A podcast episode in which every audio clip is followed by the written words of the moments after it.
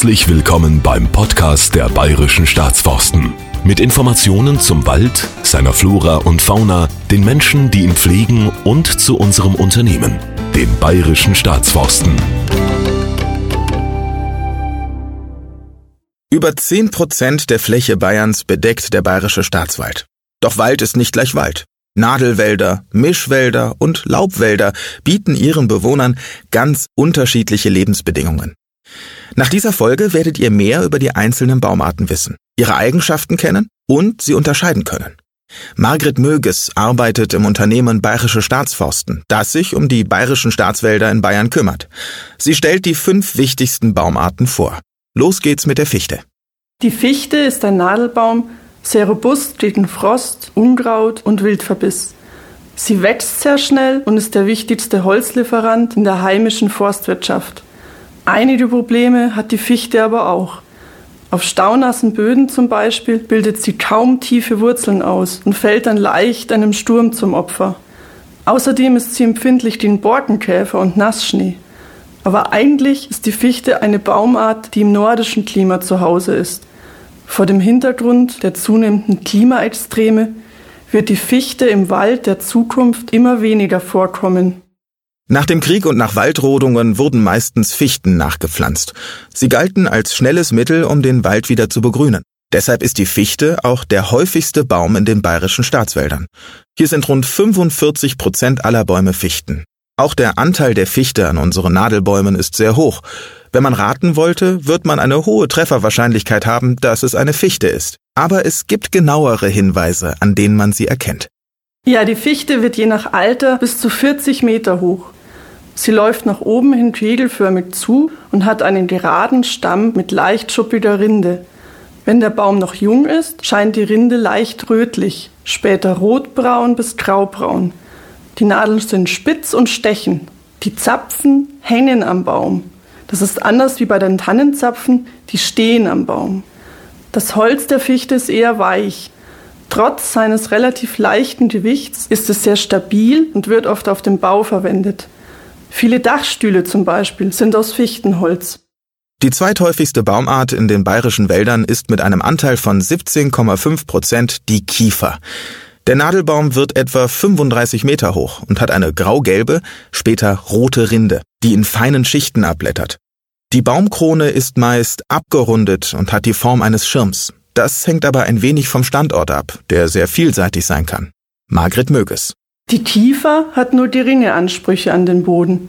Sie wächst zum Beispiel auch auf trockenen Sandböden. Auch sie wurde, wie die Fichte, oft verwendet, um Kahlflächen nach einem Sturm oder einer anderen Katastrophe schnell wieder zu bewalden. Von Natur aus würde sie vor allem auf extrem trockenen oder nassen Standorten wachsen. Auf anderen Böden wird sie von Fichten und Buchen verdrängt. Kiefern sind also sehr tolerante Nadelbäume, was ihre Standorte angeht. Sie kommen sehr gut mit extremen Bedingungen zurecht. Noch kurz zur Verwendung. Auch Kiefernholz kommt auf dem Bau zum Einsatz. Weil es sehr haltbar ist und eine schöne Maserung besitzt, macht man aus Kiefern gerne Möbel, Fensterrahmen oder Türen. Zeit, den ersten Laubbaum vorzustellen. Die Buche. Die Buche hat eine graue und glatte Rinde. Ihre Blätter sind eiförmig und haben einen kurzen Stiel. Die Buche produziert viel Laub und ihre Wurzeln dringen auch in tiefe Bodenschichten vor. Das sorgt für eine gute und lockere Erde. Deshalb nennt man die Buche auch die Mutter des Waldes. Die Früchte der Buche, die Bucheckern, sind dreikantige, glänzend braune Kerne. Roh sollte man sie allerdings nur in Maßen essen, aber gepresst ergeben sie ein ganz gutes Speiseöl. Mit einem Anteil von etwa 15 Prozent ist die Buche der häufigste Laubbaum in den bayerischen Staatswäldern. Bis auf sehr trockene und häufig überflutete Gebiete kommt der Baum mit vielen Standorten zurecht. Am liebsten hat die Buche frische und basenreiche Böden, zum Beispiel Kalk oder Basalt. Vor Wildtieren muss man die jungen Buchentriebe allerdings schützen, sonst werden sie von Rehen und Rotwild gefressen. Bis etwa 1850 wurde das Holz der Buche übrigens nur zum Heizen verwendet. Dabei gibt es viel mehr Möglichkeiten. Ja, auf dem Bau ist das Buchenholz eher nicht so typisch. Ansonsten ist es aber ein begehrtes Spezialholz, sehr hart und widerstandsfähig. Die meisten Stühle und viele andere Möbel sind zum Beispiel aus Buchenholz. Schulmöbel, Tische, Betten und Liegestühle.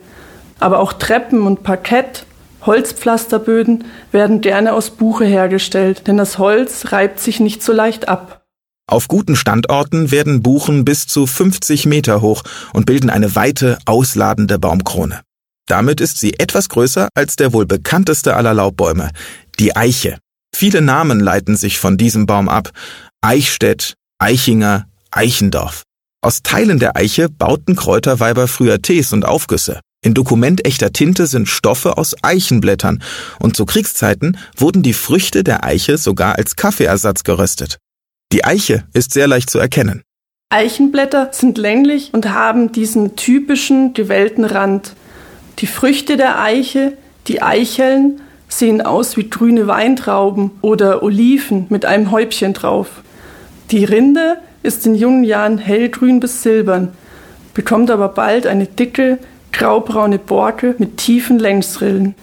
Die Eiche hat eine tiefe, kräftige Wurzel und kommt daher auch mit schweren und tonigen Böden zurecht. Sie braucht jedoch sehr viel Licht. In den bayerischen Staatswäldern liegt der Eichenanteil bei so etwa 5 Prozent. Also ist etwa jeder zwanzigste Baum eine Eiche. Auf Eichen sind übrigens die meisten Insekten nachgewiesen. Über 1000 Arten können auf einem einzigen Baum leben. Reine Eichenwälder sind eher selten. Meist stehen sie in Mischwäldern mit anderen Baumarten. Freistehende Eichen werden oft sehr alt. Es sind Exemplare mit bis zu 1000 Jahren bekannt. Allerdings sind Eichen auch die Bäume, die der saure Regen am stärksten trifft.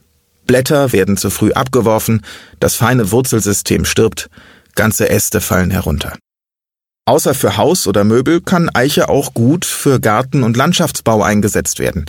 Sehr wichtig war das Eichenholz schon früher für Schiffe. Händler, Soldaten und Entdecker segelten meist in Eichenschiffen über die Meere. Noch heute sind viele Yachten und Segler aus Eiche. Der letzte Baum, um den es hier geht, spielt eine wichtige Rolle im Klimawandel. Warum? Das verrät Margret Möges. Die globale Erwärmung macht unserem häufigsten Nadelbaum der Fichte sehr zu schaffen. Sie mag es eher kühl und feucht. Wir brauchen einen anderen Nadelbaum, der besser mit den veränderten Bedingungen zurechtkommt. Eine gute Alternative ist die Douglasie. Sie sieht ganz ähnlich aus wie die Fichte oder die Tanne. Ursprünglich kommt sie aus Nordamerika und dort wird sie bis zu 75 Meter hoch. Der junge Douglasienbaum hat an seinem Stamm viele Harzbeulen, die, wenn man sie aufdrückt, nach Mandarine duften. Später bekommt er eine dicke braune Borke, die etwas an Kork erinnert. Der Anteil der Douglasie in Deutschland liegt noch bei unter zwei Prozent. Weil sie aber schnell wächst, klimaresistenter ist und ein stabiles Holz für den Bau liefert, könnte die Douglasie in Zukunft die Kiefer als zweithäufigsten Nadelbaum ablösen. Es ist eine wichtige Aufgabe der Forstwirtschaft, die Wälder an ihre jeweiligen Standorte anzupassen. Wer genau weiß, wo welche Baumart am besten zu Hause ist, kann schwere Schäden durch Sturm oder lange Trockenheit verringern. Auch ihr kennt jetzt die Eigenschaften der wichtigsten Bäume in den bayerischen Wäldern. Schaut doch mal vorbei.